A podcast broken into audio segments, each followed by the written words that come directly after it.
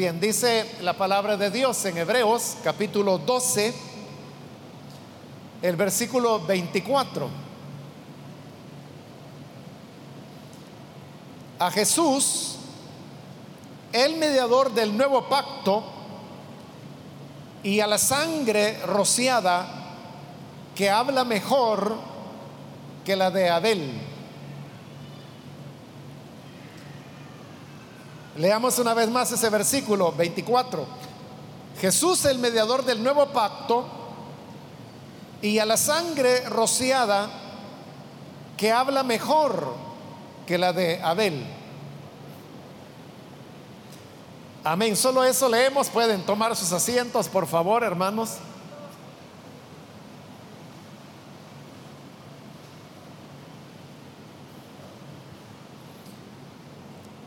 Hermanos, este libro de Hebreos del cual acabamos de leer, hay un tema central que se desarrolla y es la diferencia que hay entre la ley de Moisés y el Evangelio de Cristo. Dicho de otra manera, podríamos decir, es la diferencia entre la ley y la gracia. Y este tema se desarrolla desde varios puntos de vista, pero en este capítulo 12 se toma como ejemplo el monte donde fue dada la ley de Moisés, que es el monte Sinaí, y un monte que, que no es que exista en un lugar real, es decir, no en la tierra, sino que más bien es la idea de, la morada de Dios, que es de donde se desprende la gracia del Señor y el Evangelio. A esta morada de Dios le está dando el nombre de, de Monte Sión, que no se refiere al Monte Sión en Israel, porque ese sí era un lugar geográfico, e, es la parte alta de Jerusalén, como se le llama en la actualidad sino que lo está tomando más en un sentido figurado. Entonces, está comparando por un lado el monte Sinaí con el monte Sión. El monte Sinaí es donde Dios entregó la ley de Moisés. Y dice que a este monte Sinaí daba miedo acercarse, porque tal como lo describe el libro de Éxodo, este era un monte que estaba encendido en fuego, había sonido de, sirena, habían rayos, habría temblor sobre la tierra. Y aparte de eso, que el Señor le había dicho a Moisés que nadie tenía que acercarse al monte, porque cualquiera que lo haría sería muerto. Incluso le dijo a Moisés, que tenía que marcar bien el perímetro de a dónde se podía llegar y a dónde ya no. Y que si aún los animales pasaban ese perímetro, también tenían que ser sacrificados. Entonces las personas les dio miedo acercarse al monte Sinaí, porque entonces representaba un lugar peligroso, donde había amenaza de muerte donde había mucha santidad, pero esa santidad era precisamente la que generaba todas estas advertencias y que se expresaba en muerte para cualquiera que se pudiera acercar.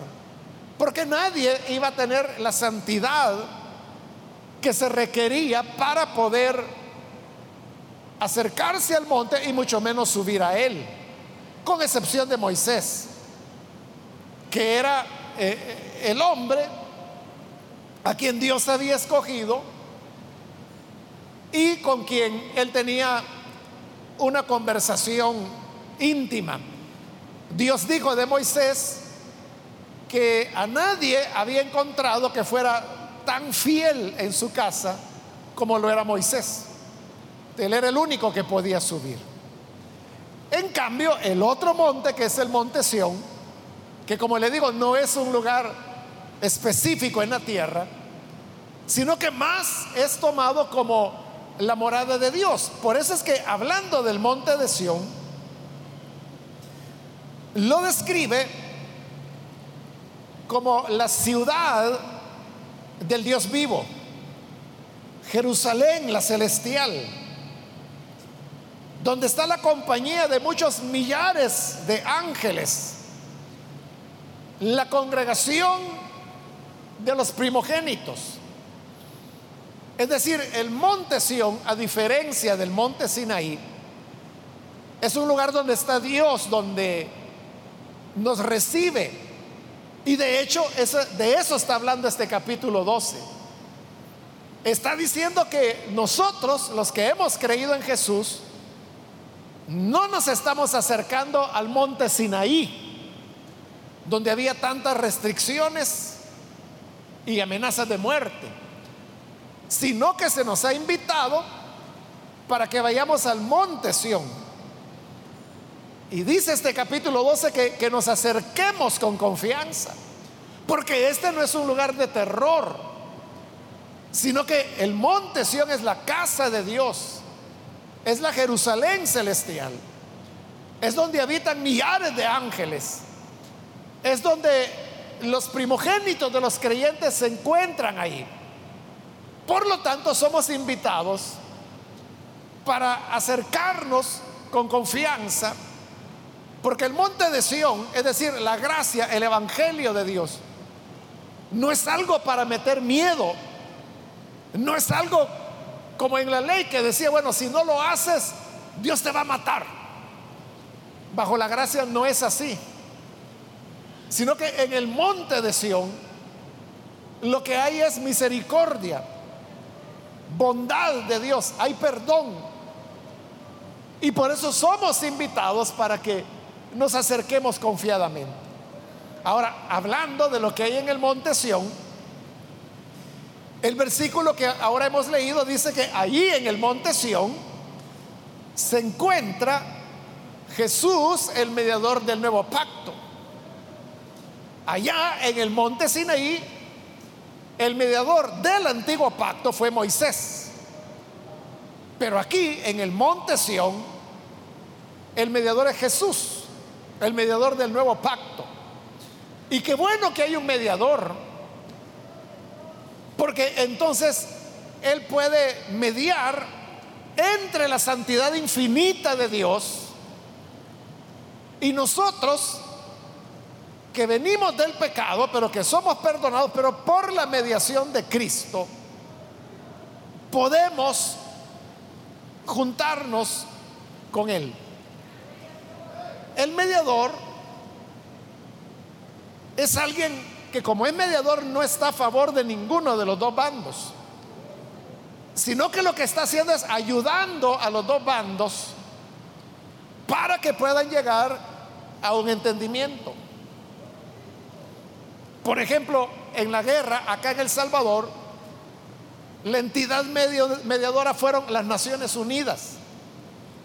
Las Naciones Unidas no estaban ni del lado del ejército ni del lado de la guerrilla, sino que lo que hicieron fue mediar para que se pusieran, pudieran ponerse de acuerdo. Acaba de suceder en Colombia también, en años más recientes. Allá, hermanos, hubo una guerra que duró mucho más que la del Salvador, duró como 50 años en Colombia. Y a lo mejor usted no lo sabe, pero el conflicto colombiano se resolvió siguiendo el modelo que se había seguido aquí en El Salvador. Le estoy hablando de hace tres años aproximadamente de eso. Entonces lo que hicieron fue hacer exactamente lo que se había hecho en El Salvador. De nuevo llegan las Naciones Unidas. Hubo otros países que ayudaron, como también en el caso de El Salvador. Pero fueron mediadores para que el gobierno, en el caso colombiano, y las diversas expresiones de la guerrilla colombiana pudieran llegar a un acuerdo de paz. La guerra paró, lastimosamente allá no fue tan exitoso como en El Salvador. Porque, por ejemplo, allá hay ciertos sectores de la guerrilla que han vuelto a la montaña, han vuelto, a tomar las armas. Ya es una cosa muy pequeña. Pero digamos, eso gracias a Dios en nuestro país no ocurrió. Aquí de verdad se paró la guerra, ¿verdad? Allá se paró como un par de años, pero últimamente ha ocurrido ese fenómeno. Bueno, eso es lo que hace el mediador, poner de acuerdo a las partes. Jesús es el mediador del nuevo pacto, es nuestro mediador. Es decir, Él toma los intereses de Dios, pero también toma nuestras necesidades. Y construye un acuerdo, y por eso es que se nos está invitando, para que podamos acercarnos confiadamente al monte Sión. Pero luego de haber mencionado que Jesús es el mediador, dice este versículo 24 que leímos, que también en este monte de Sión está la sangre rociada que habla mejor que la de Abel. Vaya, para entender eso, hermanos, tenemos que ir al libro de Génesis. El primer hijo de Adán y Eva fue Caín. Después nació otro varón que se llamó Abel. Pero el relato bíblico dice que Caín sintió envidia de su hermano Abel, lo odió y lo mató. Cuando ya lo había matado, Dios salió a buscar a Caín. Cuando encontró a Caín, le preguntó, ¿a dónde está tu hermano? Caín le respondió, y respetuosamente le digo, bueno, ¿y qué acaso yo soy el guardián de mi hermano? Entonces fue cuando Dios le dijo, la sangre de tu hermano clama desde la tierra. Y entonces fue que le dijo a Caín, mira, de aquí en adelante, la tierra no te volverá a dar su cosecha porque la tierra abrió su boca para tragar la sangre de tu hermano que tú derramaste. Entonces Dios, no era necesario que Caín le dijera, pues fíjate Dios que me enojé y maté a mi hermano. No era necesario porque Dios le dijo, es la sangre de tu hermano la que me está gritando.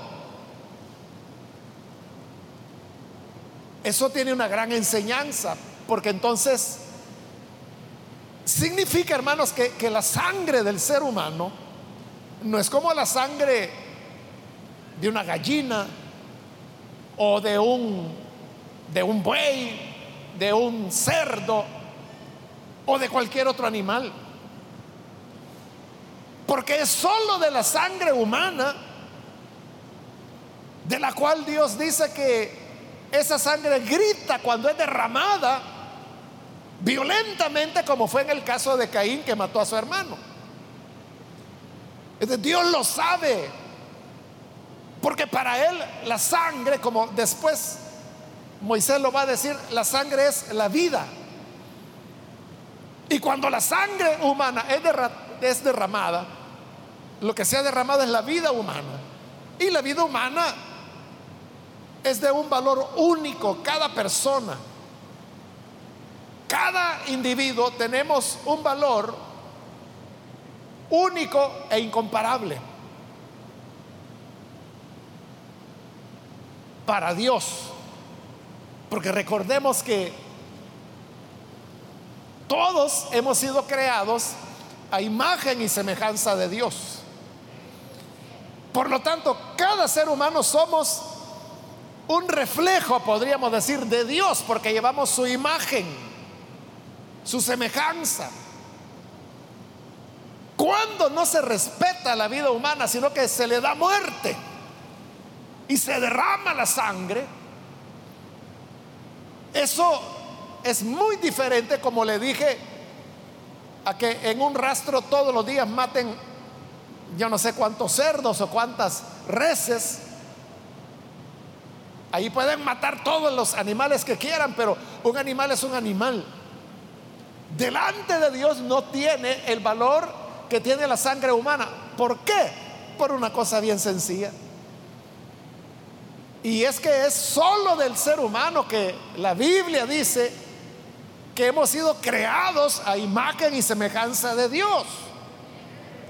Las reses no tienen la imagen y semejanza de Dios. No la tienen los pollos, no la tienen los cerdos. No la tiene, hermano, una oveja, un cabrito, o sea, un elefante, lo que usted quiere imaginar. Es solo el ser humano. Por eso es de que atentar contra la vida de un ser humano no tiene ninguna comparación. O sea, porque si alguien dice, eh, mire, así como mata a las ratas, vaya y mate a ese fulano que está allá.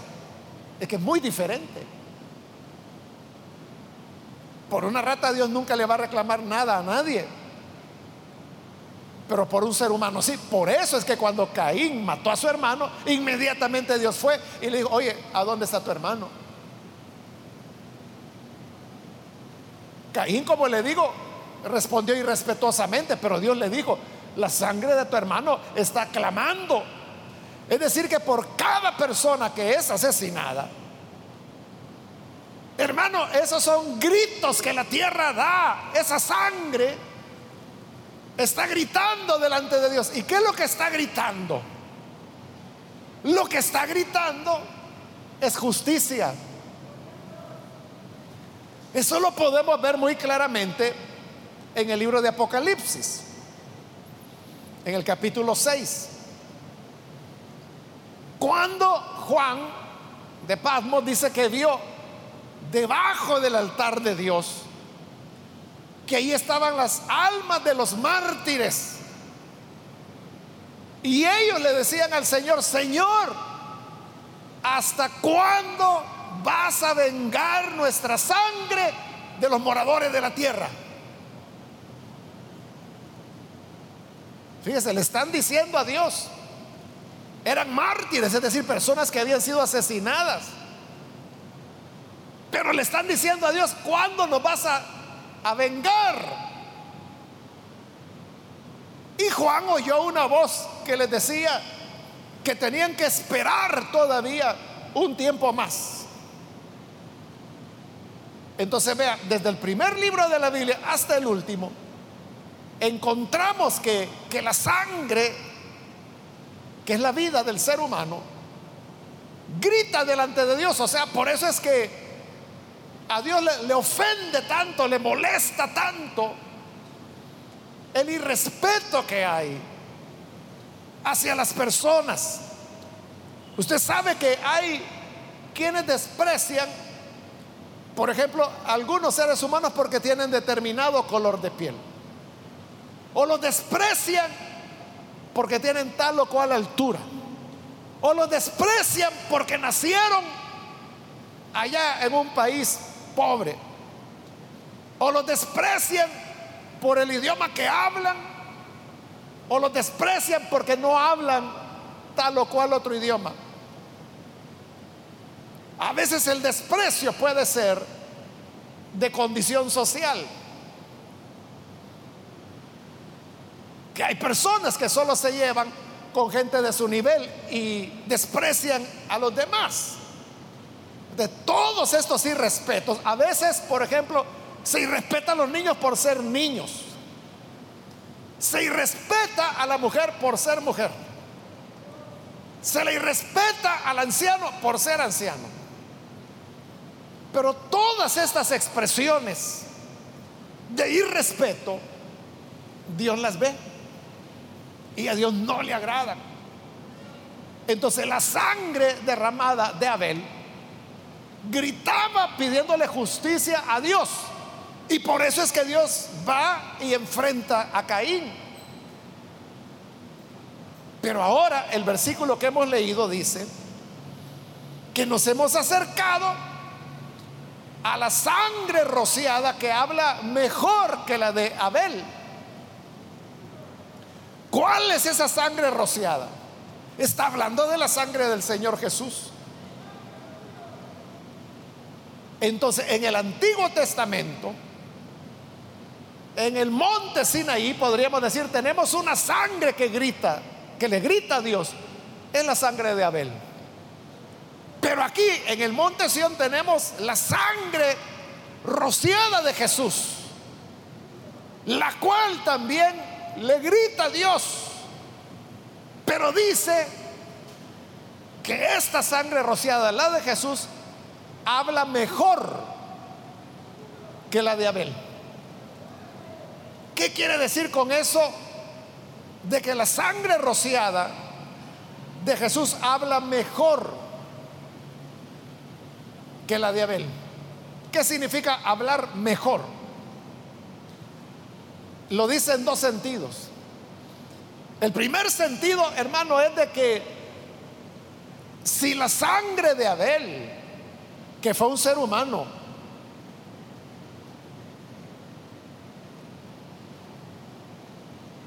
hizo que Dios escuchara su clamor y que respondiera por ese clamor, ¿cuánto más no lo hará la sangre del Señor Jesús?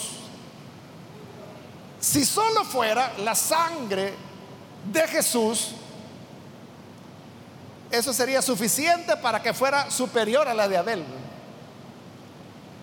Porque Jesús no fue simplemente otro ser humano.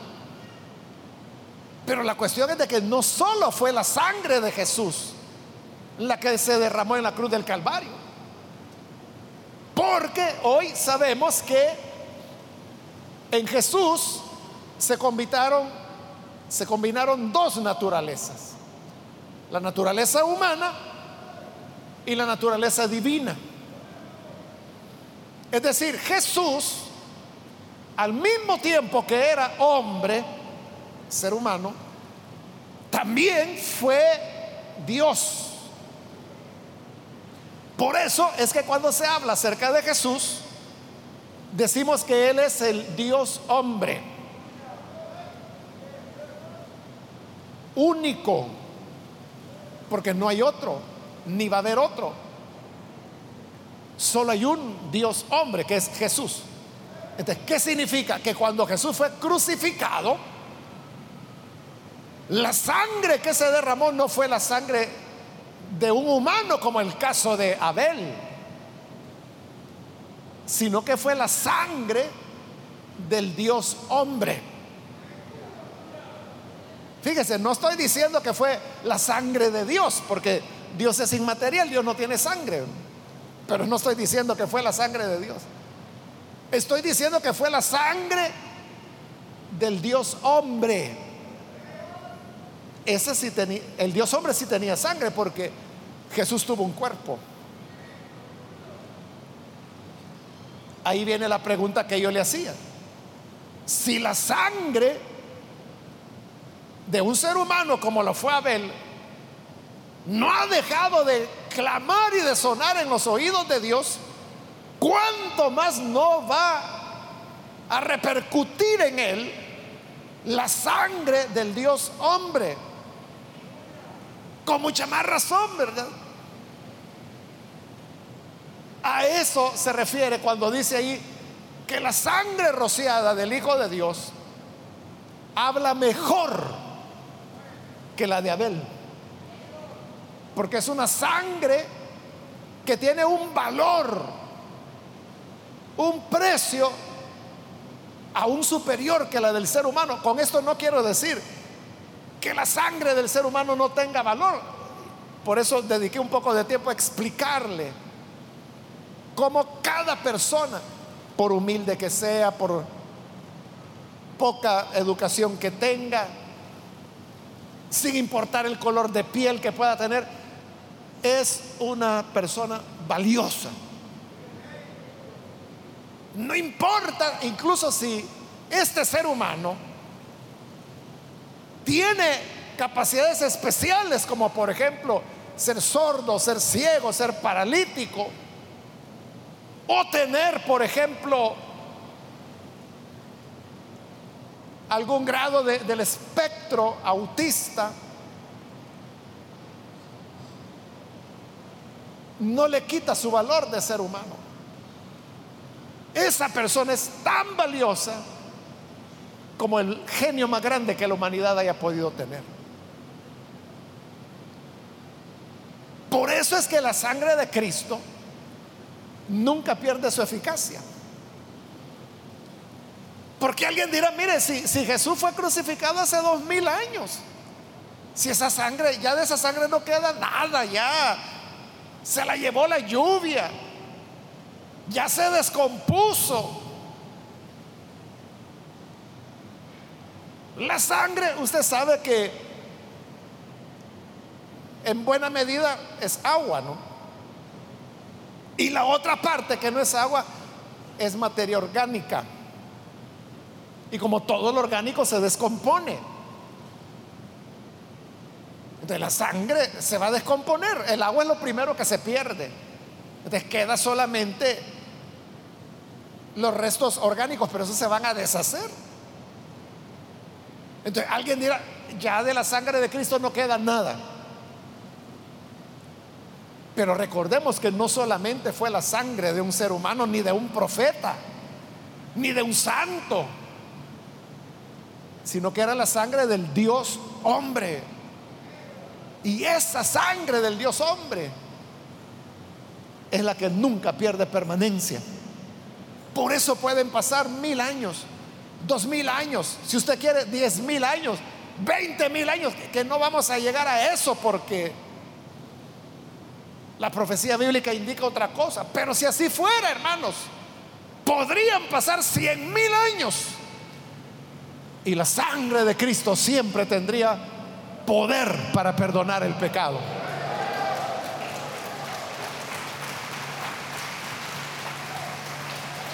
Porque es la sangre del Dios hombre. Entonces, por eso habla mejor que la de Caín. Le decía que era mejor en dos sentidos. El primer sentido es este, que acabo de explicar. El segundo sentido de por qué la sangre de Cristo habla mejor que la de Caín es porque la sangre de Abel, igual que la de los mártires, lo que le está reclamando a Dios es justicia, es venganza. O sea, esa es la palabra que utilizan los mártires en Apocalipsis 6. Le dice, Señor, ¿hasta cuándo vas a vengar? A vengar nuestra sangre de los moradores de la tierra, que son los que nos mataron. ¿qué es lo que hablaba la sangre de Abel? Venganza. Pide venganza. Pero ¿qué es lo que habla la sangre de Cristo? La sangre de Cristo está pidiendo venganza contra nosotros los seres humanos que fuimos quienes por nuestro pecado lo llevamos a la cruz. No, Dios no está pidiendo venganza. Por eso fue que de antemano, estando crucificado, Él oró y le dijo, Padre, hablando de los que lo tenían crucificado, perdónalos porque no saben lo que hacen. Él no está pidiendo venganza. Lo que está pidiendo es perdón. Por eso es que la sangre de Cristo habla mejor que la sangre de Abel. Porque la sangre de Abel pide venganza. La sangre de Cristo pide perdón. Entonces Dios oye el clamor de la sangre humana le está pidiendo justicia, le está pidiendo venganza.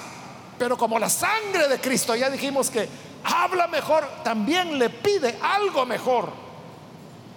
Y lo que le está pidiendo es compasión, perdón para cada uno de nosotros. Cuando Dios nos ve a nosotros, hermanos, Dios no se puede engañar, no lo podemos engañar. Dios sabe lo que somos nosotros. Dios sabe la clase de naturaleza que tenemos. Sabe que somos pecadores. Si Dios nos diera lo que merecemos, hermanos, ninguno de los que estamos aquí tendríamos, pero ni la vida.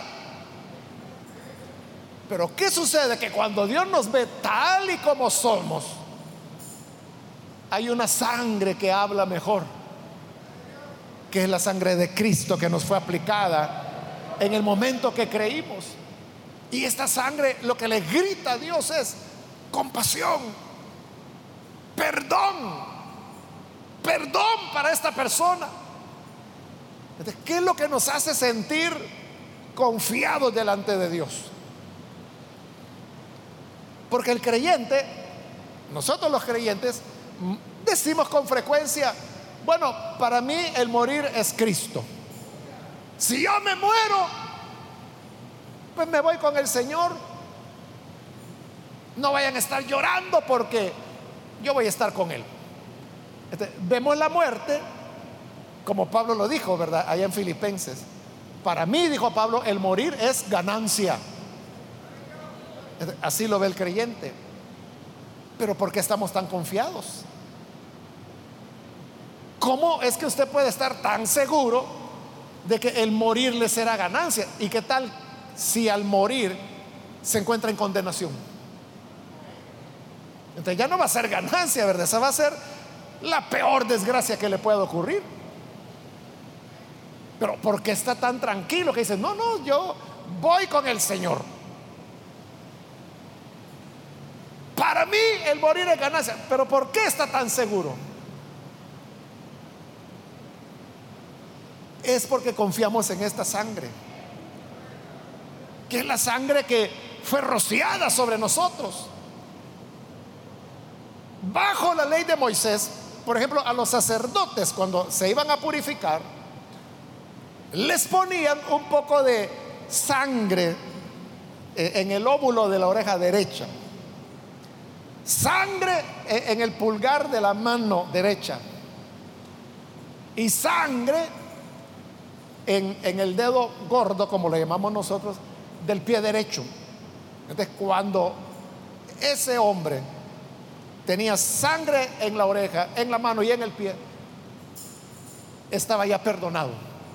Ya podía entrar al santuario de Dios a ofrecer sacrificio. Dios no lo iba a matar porque ya la sangre lo había cubierto.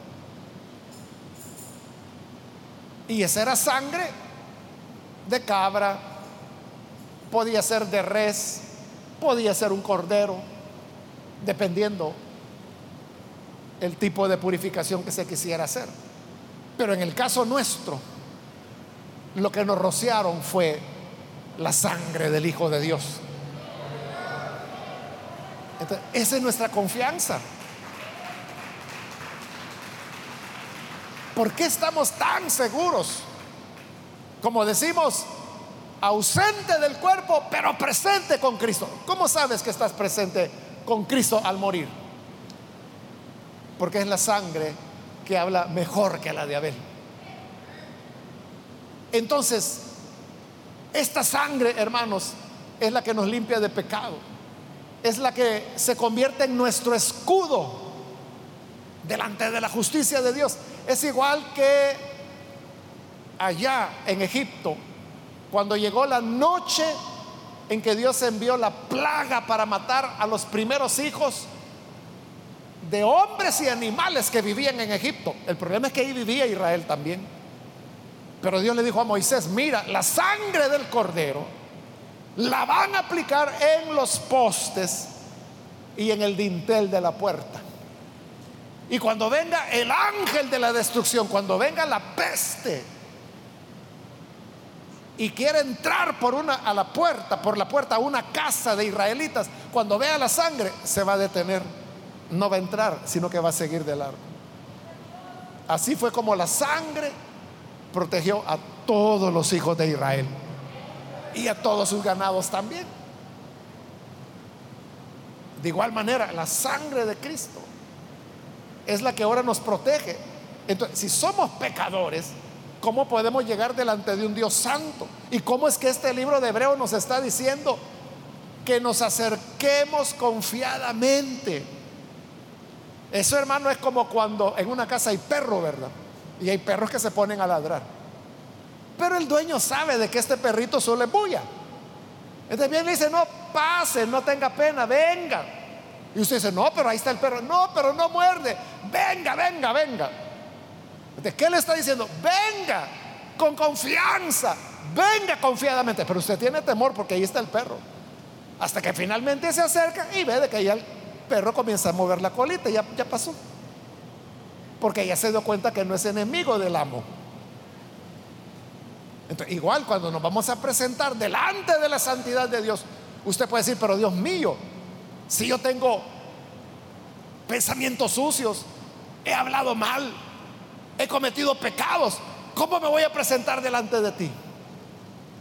Pero la sangre del Hijo de Dios es la que habla mejor que la de Abel. Y por eso dice, acerquémonos confiadamente. Vengan, vengan a la casa de Dios. Vengan a la Jerusalén celestial. Vengan al monte de Sión. Vengan donde hay millares de ángeles. Vengan donde ya están los primeros que creyeron. Vengan porque aquí está Jesús el mediador. Vengan porque aquí está la sangre rociada que habla mejor que la de Abel. Bajo esa confianza podemos ir delante de Dios sabiendo que no seremos condenados sino que seremos recibidos por los brazos de amor de nuestro Dios. Amén, hermanos. Vamos a cerrar nuestros ojos y antes de orar yo quiero invitar a las personas que todavía no han recibido al Señor Jesús como Salvador. Si usted ha escuchado hoy la palabra, y a través de esta palabra, hoy usted entiende cómo es que la sangre de Cristo puede realmente perdonar el pecado. Quiero invitarle para que usted hoy pueda recibir a Jesús y para hacerlo lo único que tiene que hacer es abrir su corazón y decirle, Señor, yo me arrepiento, me arrepiento de mis pecados, pero creo que tu sangre me puede perdonar y limpiar. Y nosotros queremos orar por usted para que el Señor le dé esa bendición. Si hay alguna persona que quiere recibir a Jesús, yo le invito ahí en el lugar donde está, póngase en pie para que podamos orar por usted y así pueda recibir la gracia del Señor.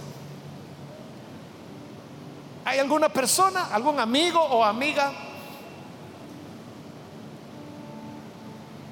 que hoy necesita venir para recibir a Jesús? Muy bien, aquí en medio hay una persona, que Dios la bendiga. Alguien más que necesita hacerlo puede ponerse en pie en este momento también.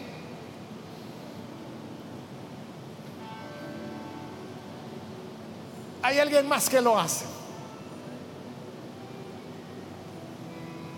Venga para ser rociado, para ser rociada con la sangre que habla mejor que la de Abel. ¿Hay otra persona? Póngase en pie. Si usted está en la parte de arriba, también puede ponerse en pie. Y con gusto vamos a orar por usted.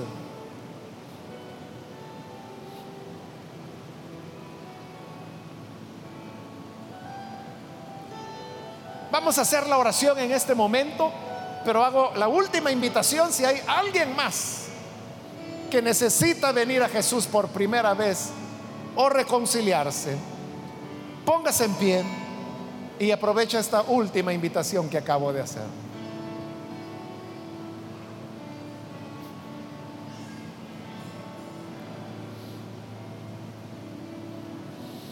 Muy bien, ahí atrás hay otra persona, Dios la bendiga. A usted que nos ve por televisión, quiero invitarle para que se una con estas personas que aquí están recibiendo a Jesús. Ore con nosotros en este momento. Señor, gracias te damos por tu palabra maravillosa que nos llena de tanta esperanza que nos deja ver la eficacia de la sangre del Dios hombre Sangre que mantiene su frescura, mantiene su eficacia. Y por esa sangre ahora perdona a las personas que aquí te están recibiendo, como también aquellos que a través de televisión, radio, internet, están unidos en esta oración y están recibiendo el perdón y la aplicación de esta sangre preciosa que nos escuda delante de ti. Te rogamos, Padre, que tu bendición sea sobre cada hijo e hija tuya. Ayúdanos para mantener viva esta esperanza y no decaer en la confianza de que tú siempre nos cuidas, nos guías y nos cubres con esa sangre imperecedera. Por Jesús nuestro Señor, te agradecemos y te alabamos. Amén y amén.